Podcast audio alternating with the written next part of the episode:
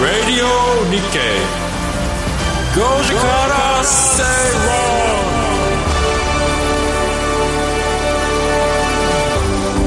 12月27日水曜日時刻は5時を回りました皆さんこんにちは吉崎誠二です水曜パートナーの藤田智子です水曜アシスタントの新宮志保ですそしてこの番組のリサーチ担当してくれます向井聖さんですよろしくお願いします。お願いしますお願いしますラジオ日経5時から正論ご時世水曜日はビジネストレンドやライフスタイルの話題を中心に番組を聞いてためになる情報をお届けしていきます、えー27日ということで、はいクリスマスを過ぎると街の中はなんかせかせかしてくるね、あーねお正月の飾りがねいろんなところにもあったりなんとかか混んでますよねなんかいろいろ混んでます車混んでるねタクシー来ない来ないはい、はい郵便局もすっごい混んでた今あ銀行も明日行く行こうと思ってるけどめっちゃ混んでそうだね混んでますよね終わりっていうとどうしてこんな混むんだろうねーもうみんなそこに分散してそこをめがけて、行きたいよねえねえまあ、そんな27日ですけれども、はいまあ今日は、えーご時世の水曜日ラストそうなんです、い残念ということですが、はい、ただですね、えーそれにふさわしいような内容をずらりと用意してますので、はいはいえーどんな内容やねんと それは楽しみにしていただきたいな今日なんかお菓子とかが多くてさ、とそうなんで熱すいお茶もあってなんか僕なんかめちゃくちゃ今熱いわ吉崎さんからもいただき物しちゃったかええらそうです素敵なねえ洋館をいただいてやっぱり日本の和ですよって感じのこ和のですよって感じですがあと今年も残すところ今日入れて5日5日ですねそうだよちょっと1年振り返りましょうか番組以外でもねあおーのご自身の中でということで、あはーそうかい、藤田さんはどんな1年でしたえか、ー今年ですか、あまあ、いろんなことしたけど、はいなんかこの間私インスタライブを毎週やってるんですけどはいはいはい今年1年で何か思い出ありますかって言われてすごい考えたらファンの方から言われてビートルズが新曲を出したことでしたって言われて確かにと思ってもうこれは世界的にやっぱり大きな、ね出来事だったと思っていますビーよトルズ T シャツ着てらっしゃるのそうですよ、ねえもうなえー新曲 だよ新曲出るなんて誰が思うビートルズのねもう本当に向井さんはちょっとこの後のトレンドピックアップの頭で言ってもらうとして吉そう崎さん吉崎さんはどうでしたかそんなん言ってもらうえ 僕ですか、はいはい僕今年どうですかそんな大して大きな変化はなかったですが、今年でもちょっと体調崩したねなんとそうですかか3月ぐらいと12月とに結構崩して、あのここ最近あんま崩してなかったんですけど、はい今年はちょっと体調崩したなみたいなちょっと働きすぎたなみたいな感じで、年齢とかもねねそういう時期に差し掛かっいてやきそてんなおっさんじゃないんでまだいやだけどこれがねおっさんじゃないんでって思っててもこれがねじわじわと来るんですよもう50代来るとそういやそれ急はに来なんるかありますねでもやっぱりここのほら番組のコーナーでも先生いらっしゃるとすごく真面目にいろいろ健康のことも聞いたじゃないですかそうだからねすっごいそれも自分の前のめり気にしてるそうね、まあ、でもそういう年頃に入ったなっていうことでやっぱり仕事とか健康、生き方などなど、そろそろ転換点に来てるなって見直さなきゃいけないなっていうような感じで、吉崎さんおっしゃってますよねなんかこう自分のこうターンみたいなとこよく考えるみたすいなごく考えますね、何年周期とか、ねえちょうど7年周期でいうともう今年はすごく前々から思ってましたので、はいはいはいあの2000えーこの223あたりぐらいからいろいろ変わるぞって思ってたんで、あ予感されてたんではすいか、それはもうもう自分の中でこうずっと決めてたんでもう何が変わるんだったんですかまずあの自分がいろんなことするじゃないですか、それってだんだんだんだん自分が自分やってることが飽きてくるっていうのがあって、だんだん、でそれはイコール周りの方々からもなんかこう若干こうなんていうかな飽き飽きられるっていう言い方は違うんだけど、なんていうかなこうな慣れられる感があってでやっぱ徐々に徐々にだけど完全にずらすことは違うと思ってんだけど、はいちょっとずつちょっとずつなんか自分みたいなものを変えていくっていうか、100みたいな自分があったとしたら、えー85からぐらいは残しておきながら15ずつぐらいずらしていくっていうのが僕はいいんじゃないかなとずーっと思って何て。何をずらすんですかあこういあのいろんな考え方とか仕事のスタイルとか仕事の中身ねちょっとずつこう進化していくみたいな進化というか、まあ、ちょっと進化っていうとよりよく聞こえるけどちょっとずつ変わっていくっていう感じで、ちょっと女優だけやってたけど、ちょっとタレントにも足を伸ばしてみるみちたょいっとな。歌をやってみるとかですね、い徐やも々うにずっ徐と々わにちゃわちゃやってる藤田さんの例を出そうとした らごめんなさい ずっとわちゃわちゃでもう私あの結構マルチタレントって言われるのが結構嫌なくらい若い時に言あーわれまくってあの当時女優さんがバラエティ番組とか出ちゃいけなかったのよあーそうなんだか出てはいけない神秘的な俳優さんじゃなきゃいけなかったのにああ女優たるものみたそういなねラジオなんかもやっちゃいけなかったのよ ねえねえそれがわちゃわちゃやってましたずっと、ねそうですよねそうですね、そういう意味じゃあの23年までと24年とかもうこう223ぐらいでいろいろこう仕込んで変わろうみたいな思いすごかったんであー仕込みの年だった仕込みそうですね、変わりたいなと思ってた年で仕込めたんですかえまあどうかな わかんないわかんないそれはそれはさあの仕込めたかどうかっていうのは結果が出ないとわかんないじゃないああーそっちね、はい、なのでまあ24年25年のね、はいあの僕はどうかわかんないけど、いい感じになってたら223はちゃんと仕込めてたなあいつみたいな感じだと思うんまであす結振り果返っっててねそうですね振り返ってですようんね読む本とかも変えるんですよわざとここういう本を読もうとかとかこういうメインでいこうとか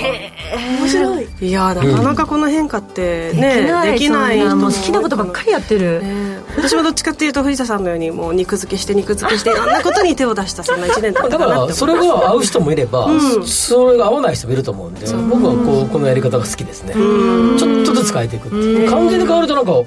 表現した感じするからどうしたんってなりどまうすしたんってなるから15%か20%ずつぐらいずらしていくっていう感じですそねの微妙な感じが自分でコントロールできるっていうのがやっぱり違うんだね、なんか新しいことしたくないなんかちょっとずつすでやっぱこう飽きてくるっていうのがまあ一つあるのかもしれな飽いきてくるって言い方はなんか悪いけどねなんかこう嫌になってくるって意味じゃなくて、そればっかりしててどう慣れすぎると嫌うんだ慣れすぎる、うん決して悪い意味じゃなくてねその前前向きな気持ちでってことうんねいつでも新鮮でいたいっていうことですね、リスナーの皆さんにとって2023年はどんな1年になったでしょうかちょっと振り返っていただきながら、今日ねご時世水曜日お届けしていきたいなというふうに思います、えー皆さんからのお参加は旧ツイッターの X から「ハッシュタグご時世」をつけてポストしてください最終回寂しいななんていうね、えーポストもたくさんありますありがとうございます、月曜日にね発表してこのはね,、いい、今週のねっぱい来ましたけえれー、っていどうも、ねコメントがたくさんあります続ね々とね今まで声を聞かせていただけなかった方も、一言でも何かはい聞いてるよっていうのをなんか足跡残してもらえたらいいです限ねり限り違うなんか忘れなんたか 忘れてましたまあもうとりあえずあの拾える時間があるだけね、そうです拾ねっていき。たはいい、な時間の限りに拾っていきます。皆さんうのん番組への思い出、感想など、思い思いにハッシュタグご時世をつけてポストしてください。ご紹介していきます。それでは、お知らせの後、番組を進めていきましょう。毎度相場の福の神注目企業 IR セミナーを1月27日土曜日東京三田の建築会館ホールで開催注目の上場企業が IR プレゼン鳥は毎度藤本さんによる株式相場展望注目銘柄解説です抽選で150名様を無料ご招待お申し込み方法はラジオ日経のウェブサイトをチェック締め切りは1月18日木曜日必着です皆様のご応募お待ちしておりますこんにちは。Raymond Merriman です。音声コンテンツ「メリマン2024年大予測」は好評発売中レイモンド・メリマン氏が先生学と独自のサイクル理論で2024年マーケット米大統領選挙などを予測価格は送料別で税込6600円書籍「フォーキャスト2024」も同時発売お申し込みはインターネットまたは0335954730ラジオ日経まで Radio Nikkei. Goji Kara Stay Wrong. ラジオ日経5時から正論東京虎ノ門から生放送でお届けしていまおすいたくさんポストありがとうございます、群之助さん、ラスト5時から正論正座して聞かなくっちおゃら、えー大平デスさん、えー本当に最終回なんだ素晴らしい番組だったのにつまんないな、えーなどなど皆さんありがとうございます署名が1万通ぐらい来たら考えるかもしれないからそうねですよ署名今時署名がもしかするとポストがねこのポストがまあ何通か多ですよかったらねいろいろ考えてくれる人もいるかもしれねちなょっいとねバズったりすれとばかねね、バズったりするとそう、アルタンさんは藤田さんの庶民感覚に惹かれてました、ありがとうございます大庶女優民だけどね、所有庶民女優さんとは思えない本当もでうすよ女優と思ってないからね本人そんな風にいろんなコメントはいありがとうございます、ハッシュタグご時世でお待ちしておりますでは最初のコーナー参りましょうトレンドピックアップですビジネスライフスタイルなどで今話題になっているトピック取り上げていきます1年間どんな1年だったんでしょうか向井さん最初の一言お願いしますそうですね私はやっぱ会社辞めたのが大きかったかなって思います、生活が全然変わりましたねそんなね 会社員を卒業した向井さんからでは今日のトピック紹介してもらいましょう、はい、い、きます、えー今日のキーワードはおせち料理どうしていますかですはいあーラストですだよそうですよみんそなうで大人のねすそうです寂しいな最後今のエコーとかかけてほしかったよねラストちょっとなんかあの撮っときます、うんあのスマートフォンとかで、ねですだけマイでクすそだうけねそうですだけ寂しい時に聞くあ有料有料です有料いいじゃん有料で配信すればいいですですですの結構かかんないからじゃあみんなかけてほしいことになるじゃないですか後でやってもらいましょうはい、は はいいというわけでおせち料理です皆さんのご家庭では毎年おせち料理食べますか、食べますそうですねうんうんかなえー作る人買って済ませる人いろいろいると思うんですけど、どういうスタイルですかね皆さん関さんどうですかあのまあ年によって違いますけどなんかこうちょっと張り切る時は、そういう料亭みたいなところですあーー美味しそうだよねあるいはなんかあのお付き合いで、えーちょっとあの取り仕事上取引があるところで、そこの系列がホテルがやってるんで今年のおせち料理のノルマみたいなのがありましてちょっと付き合ってくだ使っさていいただけませんかみたいなその時は実家それは最高だとな自宅とああ忍者2セット2でセみットたいでな本当は1セットぐらいでいいかなと思うんだ けど一応2セットで藤田さんはどうですか毎う年ちは、まあ、実家はもともと母とおばあちゃんがずっとなんか前の日になると、まあ、うん切ったりなんだりですけど、作るのはあんまり作ってなかったかな詰めてた感じうんあーそうでですすねよね私もあの結婚してからはなんか詰めること一生懸命やろうと思ったんですけど、んはいはい無理なことはやめたと思 ってあの買うことにしておりますまあいいんですよいろんなねやり方があります一し瞬だねけね栗きんとんを毎年作ってたんですけど難しいやそつう一番難しいやでもつ一番食べたいじゃないですか、はいはいはいだから栗きんとんだけはなんか作ったっていう感がなんかもう裏ごししてる自分があ私すごい今やってるみたいなやってる感それをやってました、はい、今年のおせちどういうふふ流れがあるんですか、ね、シングさんシングさんあどう私はねあの結構お料理好きなので、えっと今年はあの母と一緒に、うんえー父と3人分小さなお盆にうん一人ずつ分を作りました、素晴らしいめっちゃいい出来でしたもうお重とかいいやと思って、はい素晴らしい真ん中回答やったら ありがとうございます真ん中回答聞いていただいてありがとうございます嫁入り娘漫画回答ねえ本当じゃあ聞いてみようじゃあ向井さんはどうなんですか、はい作るわけないじゃないですかリンゴ食べたりをもらったりもはあのおととい食べましあよかたったよかった藤田さんからもらった藤田さんからだいぶ前にもらったリンゴがねまだそうですリンゴもね、本当に成仏できてよかったおせちですはいいきますよ、えーお正月におせち料理を食べることは日本特有の文化です、五穀豊穣子孫繁栄、不老長寿無病息災などを願って食べる縁起のいい料理とされています、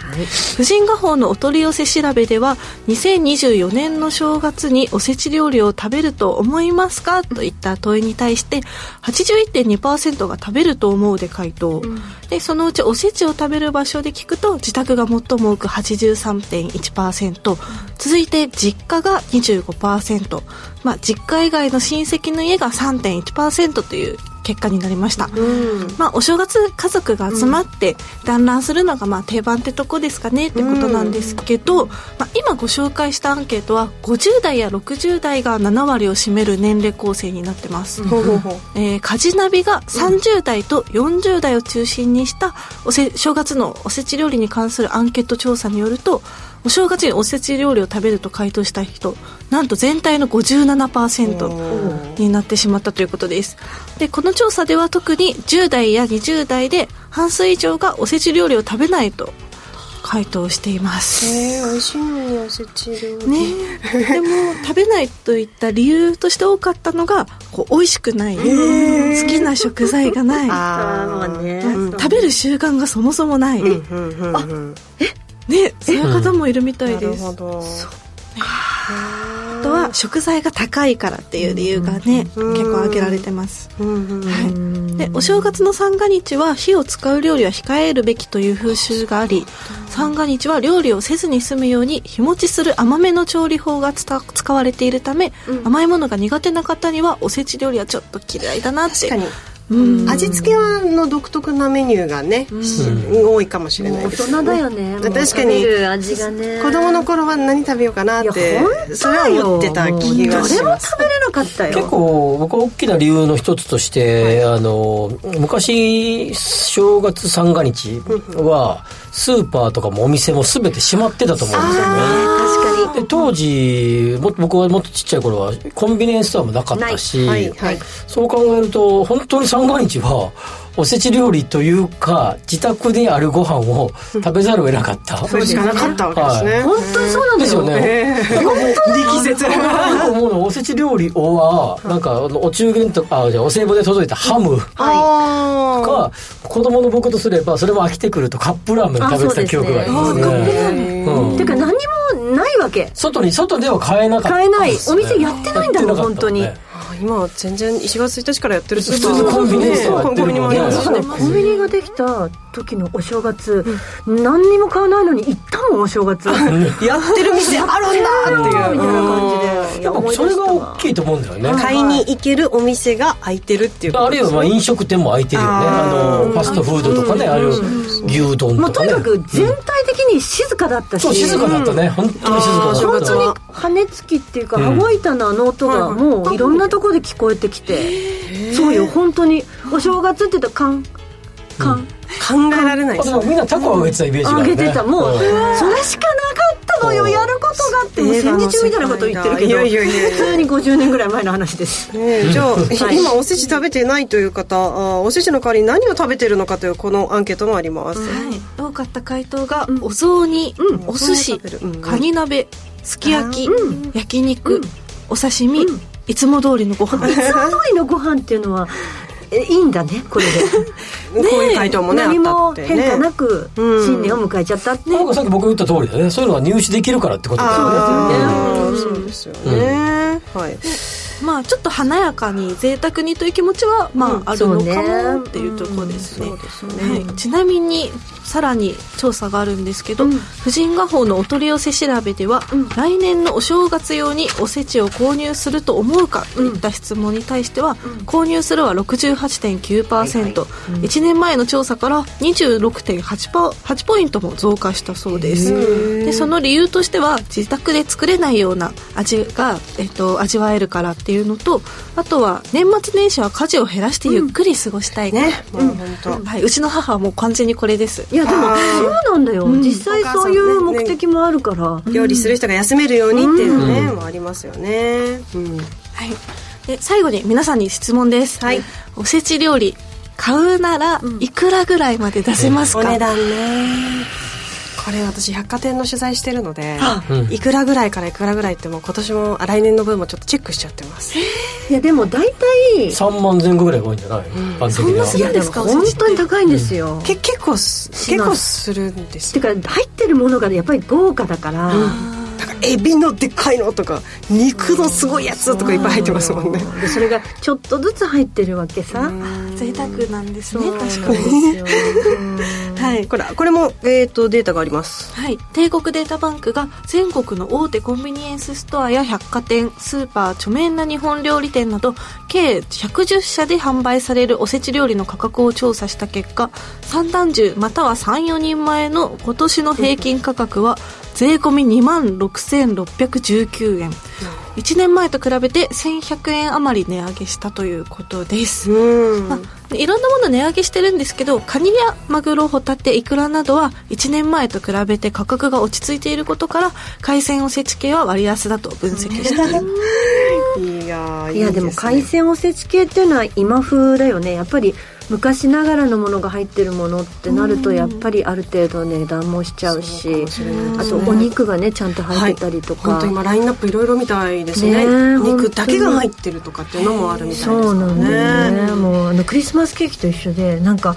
あのこんなのなのにこんな値段って いうのがね何年か前いやね本当にそうですよもうびっくりこの季節だからっていう、うんなんか有名百貨店で頼んで写真と全然違うのが来たとかねそうなのねそあのりニュまーしたスねがあでもねレクス来るからねうんちょっと自分で盛り付けなきゃいけなかったりとか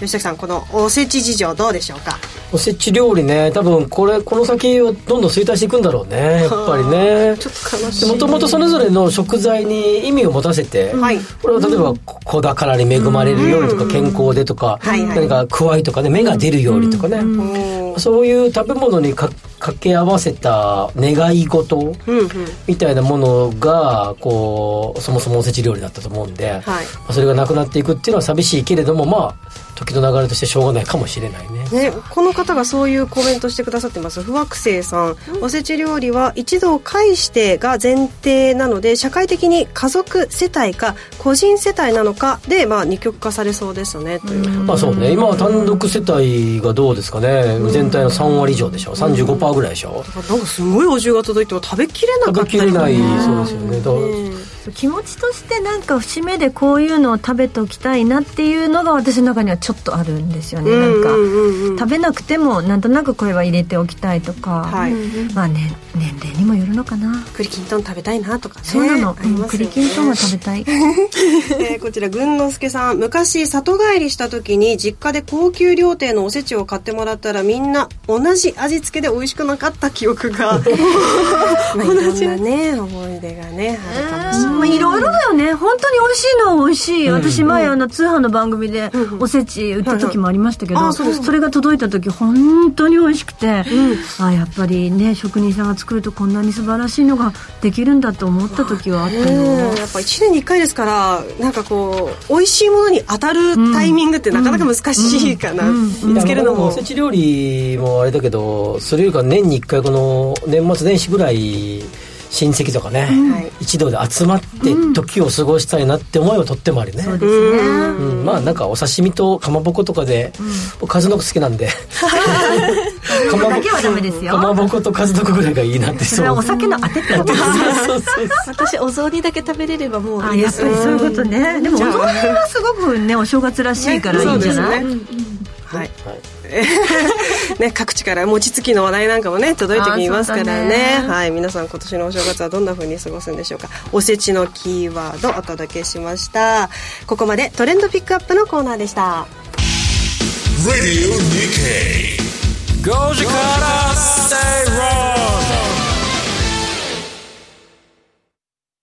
新年1月13日土曜日午後1時から、ラジオ日経マネースクエア共催2024年新春セミナーを開催します。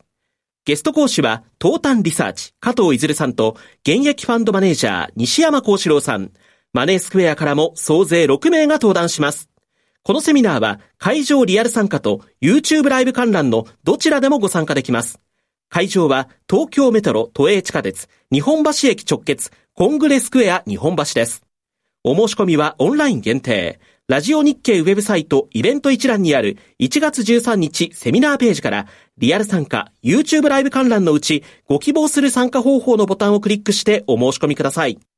リアル参加に先着200名様、YouTube ライブ観覧に先着1000名様を無料ご招待します。締め切りは新年1月11日木曜日夕方5時。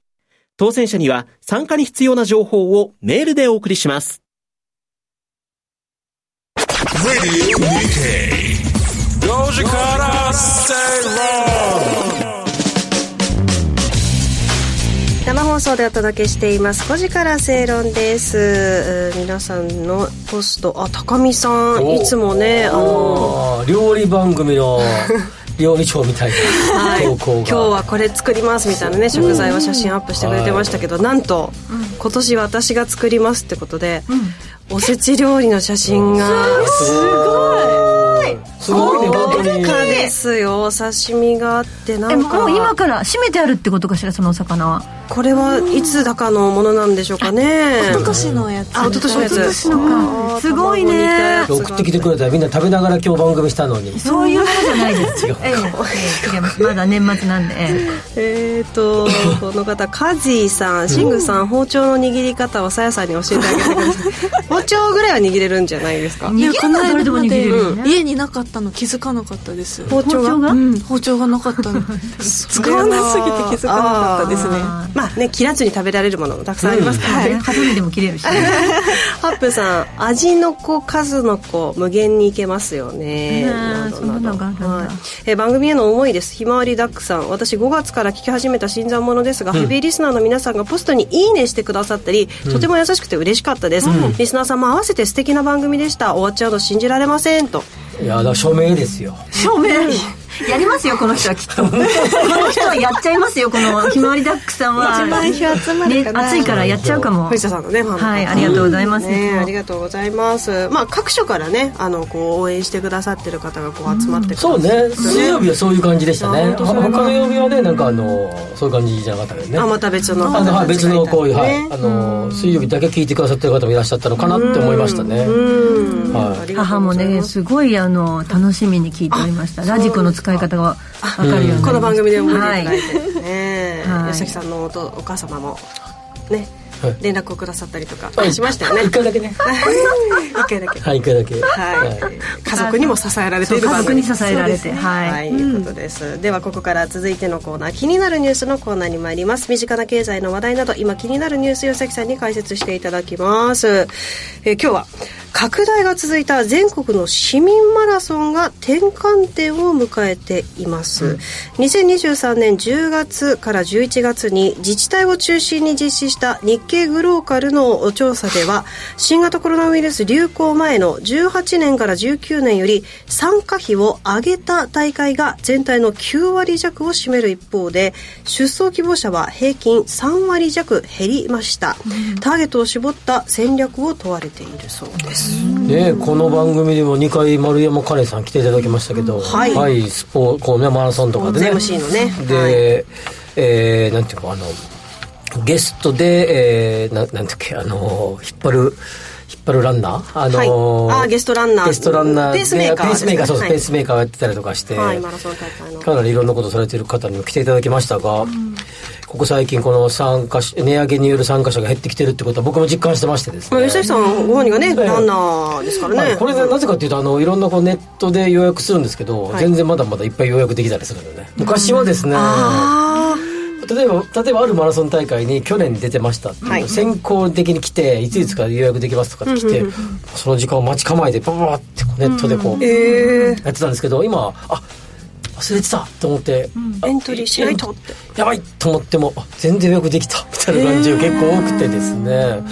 その背景に何があるんかなっていうとですね、あのまあ、多少僕も気づいてましたけど、はいあこの大会見汚れしそうじゃねと思って、まあでもしょうがないかと年に何何本かしか出ないし、はいまあいいかなと思ったホノルルマラソンに比べたら安いしなとか思ってたんですけど まあこういうデータを見ればですねやっぱかなり大きな影響が出ているってことですねね、あの私たちそう3人はマラソン大会あまり知らないので、じゃあいくらぐらい参加費かかるのかなって思って平、均ねそう大体今までもどれくらいかかってたのかなってい見うてやっぱたあんのです平均的にハーフマラソンで56000円ぐらいはいはいはい456,000円ぐらいが多いと思いますけど、フルマラソンで今1万円前後ぐらいが多かったと思いますけれども、それが今は1.5倍とかになってきていて、まあ東京マラソンってもともと高かったけど、まあ、あの世界7大マラソンの一つなんで、まあ、高いんだけど、まあ、それ以外は、まあ、い1万円1万ちょっと出せば走れるっていうのがフルマラソンでしたが、今もう2万円近くなってるっていうこれ感じではなやっぱり撮影とかそういうのにお金がかかるそうですねあの例えばコーンを置いたりとかねあーまあ、あんまりあれですけどあの当然、えーそういうイベント派遣会社っていうんですか、まあまあ安全にねあのえーしな大きゃい会けやなれいるだのってイベントでそういうほら発注する会社があるじゃないですか、はいその時だけ頼む、そういう会社があって、まあ多分そういうところがあの学生バイトさんとか多分雇ってるんでしょうけども、その値段が上がってきているああ人件費いやそれが多分一番大きいんじゃないですか圧倒的に多いと思いますねでそうすると、えーさ参加費が、えーあ参加費上げても参加人数が減ってくれば、結局入ってくるお金一緒じゃないそでうすかだよねねだからやっぱどっかやっぱりこの辺はあのやっぱ何なんつっても高すぎるんじゃねってところまでやっちゃうとこういう感じになってくると思うんだよね、ねなんかおせちの値段でびっくりってとこありましたけど藤田さんこのマラソン大会参加費が2万円ぐらいっていうのはどいうやですなんか例えばその、参加することがこう多すぎちゃってそれを振り落とすためにちょっと高めに設定するのかなってちょっと一瞬思ったんですけど、でもそれはそのこともあ昔はあったと思うんですけど、今多分それを超えてると思いますね、 3割も減ってるんですもんねね参加者、うん例えばその記録がある程度あったりとか、はい実績のある人はちょっとおまけしてもらえるとかっていうなんか いやいやそういう人はあれですよあの招待枠できますあからまあそうなんだけそどそもそれにしても例えば全国でやってる、うんその公式のそのフルマラソンに年に5回以上ずっと出てますよっていう人は例えばちょっと何割かあい免ても除的なうん、ちょっと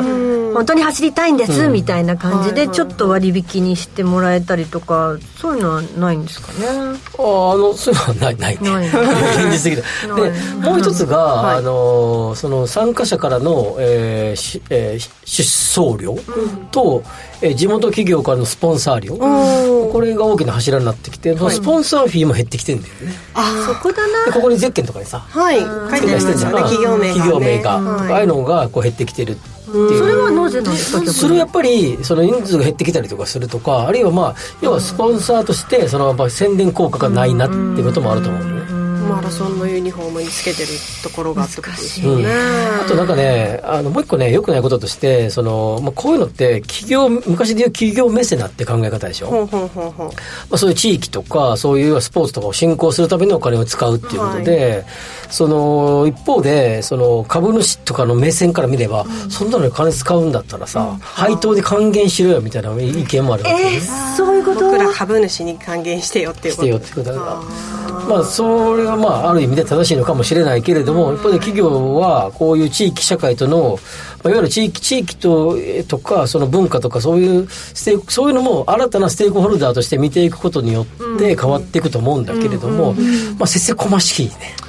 ですよね、やっぱ回答りこをういう健康に携わることにも貢献してますよっていう企業のそのアピールとしてすごく大事だと思うんだけどな、私うん私よさこいやってるからうん結構身近に感じるんですはいけどはいはいはよいさこいもこう街を盛り上げるうんでも実際県とか市から全然やっぱりお金入らなくて大赤字だったりするんですよ高知のよさこい祭りとかってはいはいなんか今すごいなんか人事じゃないなって思ってなんか胸が苦しくなりましただってよさこいなんてね、本当に全国的にもこれで何かっていう感じのイベントなのにね、スポンサーめっちゃ減ってますねスポンサー減ってる本当にこれはそうですね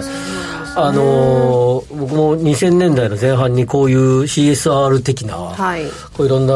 こうレポートとか原稿書いたりしてたけどやっぱ企業があの頃ぐらいから変わったね急にそうなんですそれまではある程度こう使ってもそういうのやっぱ進行すべき企業によっては、あのまああの化粧品メーカーの某 S 社とかねはいはいはいすごいそういうのにこうどんどん文化とか食とかにこうあーどんどんイメージありますあイメージすごくありますよね、うん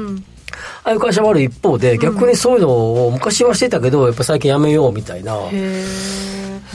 会社も結構多かったりするよねなんとなくそのスポンサードのなんですかねちょっと変わってきてるってところがあるかもしれないでもで一すね、方で、はいその例えば、まあ、こうお正月というと箱根駅伝があって、はいあ某ビールメーカーがずーっと流れますもんねそうですねで大昔からあれつけてるよねあの会社、第何回箱根駅伝ですの後にパーンとこでうビールのやつがね流れますであもあいうんねのも多分当時まだし、えー視聴率がすごいそんなにいってなかった頃からつけてたみたいで、あで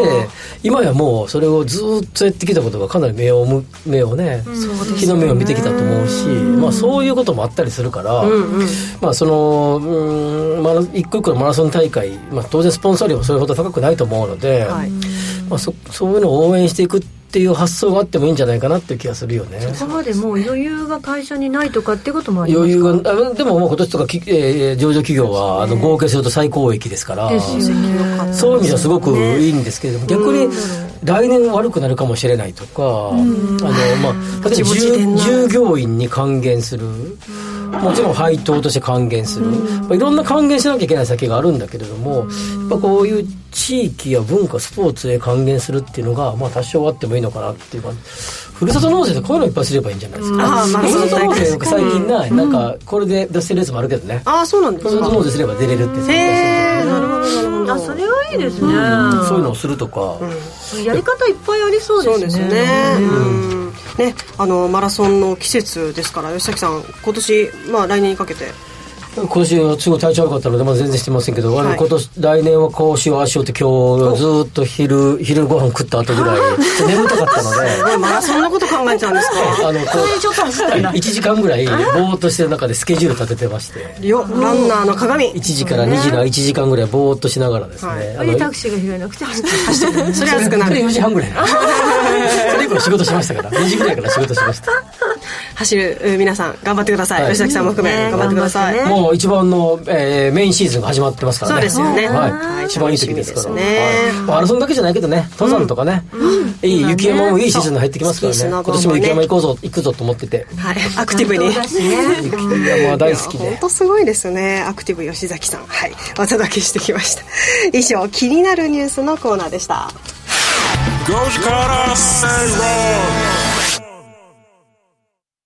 九州の皆さん、2月3日土曜日に福岡で無料投資セミナージャパンツアーを開催します。LA ホールディングス、野村工芸社、メディロム、サンワテクノス、ニューアートホールディングスが IR プレゼン。そして桜井英明さんが株式相場を展望し注目銘柄を解説します。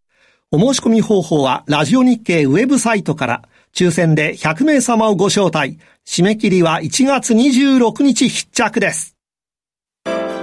ポッドキャストで配信中の番組、高井宏明と横川楓のお金の話、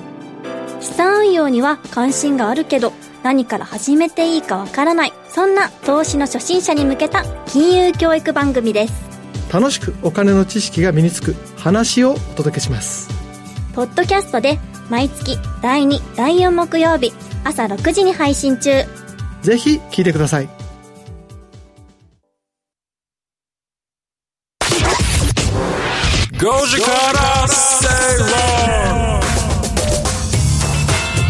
生放送でお届けしています水曜日はラストです5時から正論をお届けしておりますさあ、えー毎週水曜日この後半は特集コーナーということで日頃のライフスタイルにプラスとなる情報をじっくりとお伝えしてまいりましいやたーいろんなゲストが出てくれたねそうです総勢16名のゲストの方にご出演いただきまして本当にいろいろな話題をえー半分以上は僕のお友達あお 友達じゃあここでここの場を借りてお友達ありがとうございましたありがとうごはい、えーそんな特集コーナーもお届けしてまいりましたいろいろな方そしていろいろな特集ネタ扱ってきた中でですね今日水曜日は最終回ということで皆さんにこれまで放送した特集コーナーの中から思い出の回をピックアップしてもらおうということで、えーこの番組のお古川ディレクターがですね昨日の夜に一覧をバーッと、ねあんな風にまとめてるんだとびっくりすしましたごいねちゃんとコメントも豆を入ってですからてね豆豆をですね古川豆夫です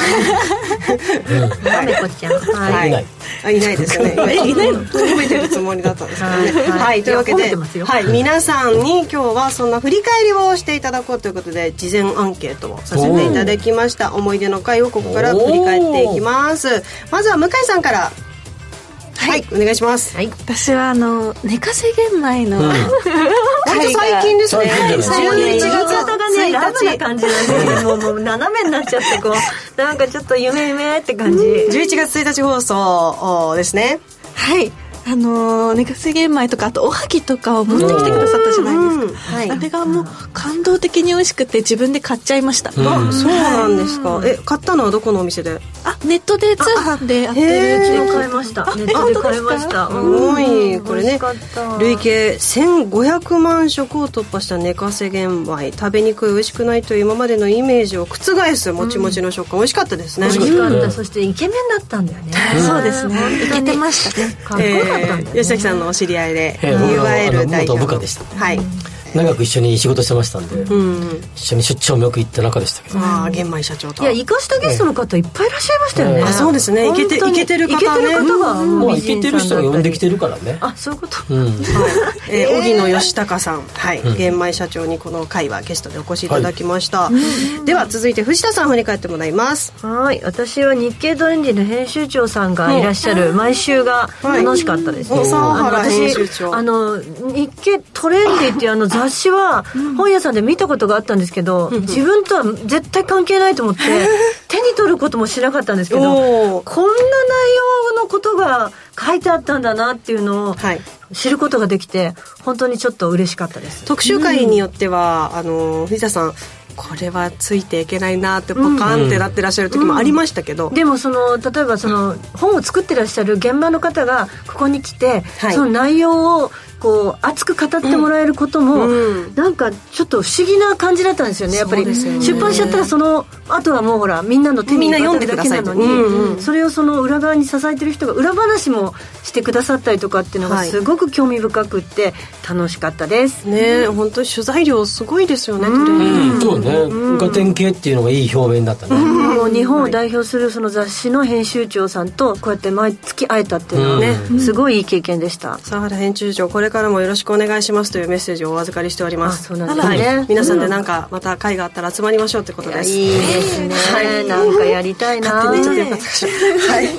人的に来たわけね であのありがとうございましたっていうこと がねお世話になったってことですねそうそうそうねそんな言い方言い方言い方甘酸っぱく持ってこうとしてる甘酸っぱくはない甘酸っぱくないんだ甘酸っぱくないでしょう社会人としてですよ、ね、節度を持った言うたら釈迦おじれですよ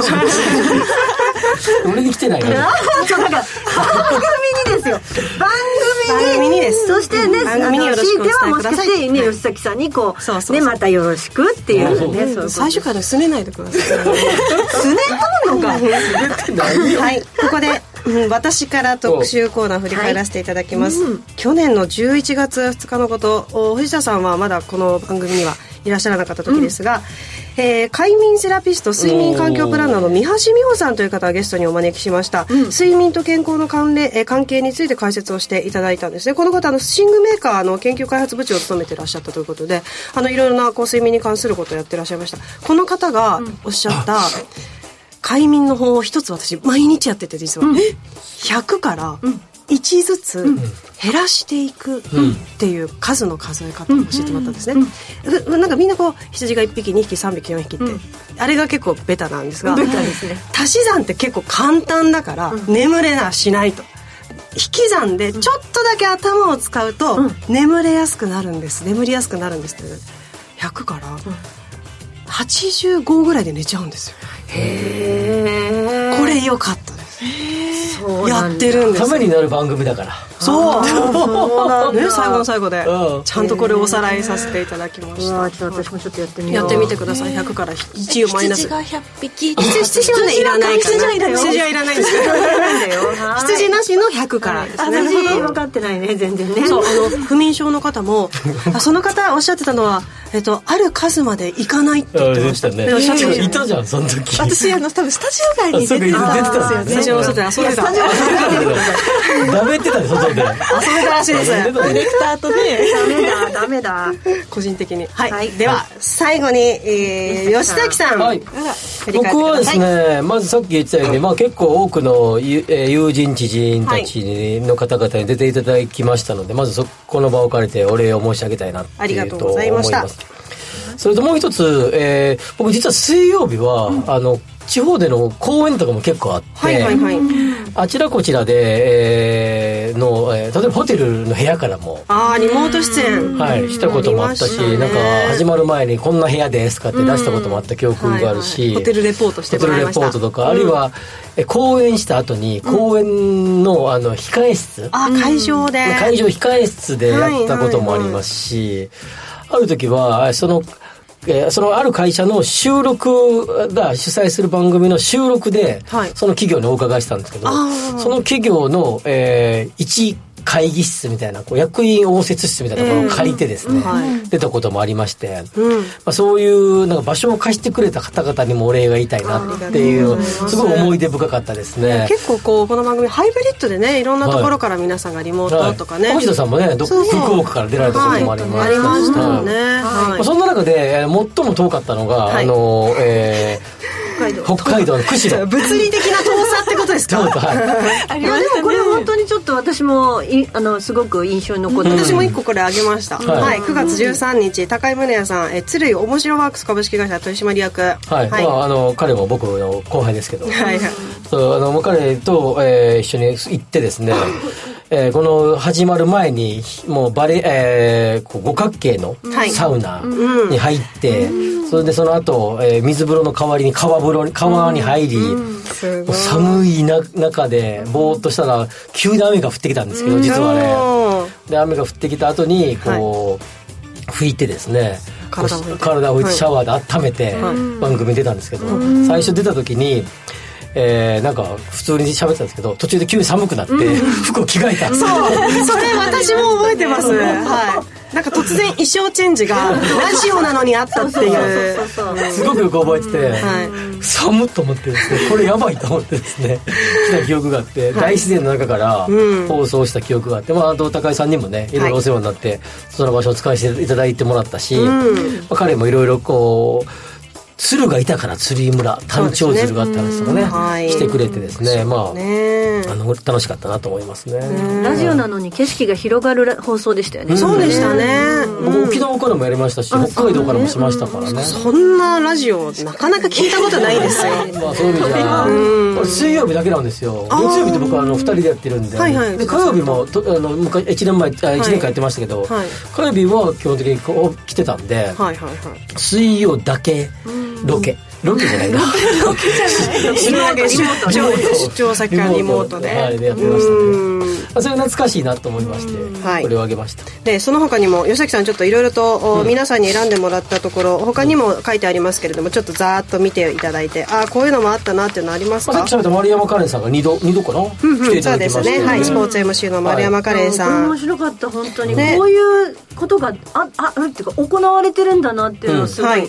い、ろんなこと知れてよかったなと思ってそうですよねいろんなねいやでもあとね、あのここ誰も挙げてないけど沢井さんもい るからねはいレギュラー優待弁護士の沢井さんレギュラーだあ沢り井さがとんうもございましたいるから沢井さんもいるから、誰も放送いや放送が始まった最初の4月からずっと毎月沢井さん出ていただいてましたね報復前進してから来てくれとか言ってめちゃめ ちゃめちゃぶりしましたからねえ一回ちょっと出番をはいちょっと忘れてた時もありましたよねギリギリ来たことがありましたね汗だらだらのね5時半ぐらいに来たことがありましたねほとんどバラさなくていいのにそうそうそうそう茶化しまくりましたんででもねあのいじられるのがとてもあのなんていうんですかねお好きなね愛らしいねうんあとあの医師のあの明星さんねはい明星先生はいまあはい彼も飲み仲間ですけど梅酒の活動もはいねやってらっしゃっまてあ彼もね来ていただきましてねはい本当にたくさんの方に、うんえーゲストの皆さんにもおさせていただきました本当にありがとうございましたありがとうございましえーお伝えしておりますように去年の4月からお届けしてきました5時から正論ですが本日で放送終了となります、えー改めて振り返っていただいて、えーどうだったでしょうか向井さん私はもうトレンドピックアップの回をねずっと集めてきたので、実際自分もすごい情報に詳しくなったし、こう皆さんに伝えるのが楽しかったです、あとなんかこう「です」とかもなんか拾ってくれて嬉しかったなって思いちゃまんとすね現場まで行っていろいろ調べて、はいそうですね、えーはい、藤田さんは今年のそうでねすね生のラジオ久しぶりだったので、うんはいすごい楽しかったです、ね、ありがとうございます、はいまあ、私も本当にあのいろんな方とお会いできてあのいろんな番組私もやらせてもらってるんですけどなかなかこう普段見せることがないシングルの姿を見てくれたっていうリスナーの方が、そういうお声もあって本当に嬉しかったな、何よりも虎ノ門に毎週通えるっていうのが楽しかったですね、ねはい、吉崎さんも一言はい、僕はもうあのこうエエコノミストでありコンサルタントっていうのが主な仕事ですが、はい情報番組でやるっていうのが初めてでしたので、すごい楽しかったですね。で、それとともにやっぱラジオってあのなんかこうやめられないなっていうかさ、そういう思いがすごくあってね、なんかラジオっていいなって感じがすラごくジオしっまていいす。ないいでうすん、とねても思いましたいやね。生放送は特にいいですよいね。いですよねであのリスナーの方もすごく言い方が多かったですね。うんはい、えー王子さん独特のファミリー感が好きで した吉崎さんとシングさんの毎回どことなくバチバチした感じも すごいそうバチバチしてたかなしてた、はい多少ね。 仲良くあの LINE してますから大丈夫ですははいい、えーその他にも幸三さん高見さんミスコン信州さん柿原町の松さん2度目の受験生さん、えー、不惑生さんんすっとこどっこいしょうさんなどなど皆さんたくさんのご参加をありがとうございましたありがとうございましたえー番組ですが月曜日は1月15日から5時から正論ネクストとしてプチリニューアルをするということです吉崎さんそうですね、あの月曜日はそ、まあまあ、多少時間の番組な時間が変わりますけどあの、これスタートでやる番組としては残ります、で水曜日も4月から少しリニューアルしてもう一回復活させようかなっていう感じで今考えてますので楽しみに3ヶ月間お待ちくださいまなせさってください本当にありがとうございましたここまでのお相手は吉崎誠二と藤田智子と向井さやと新宮志保でした皆さん良いお年をお過ごしくださいありがとうございました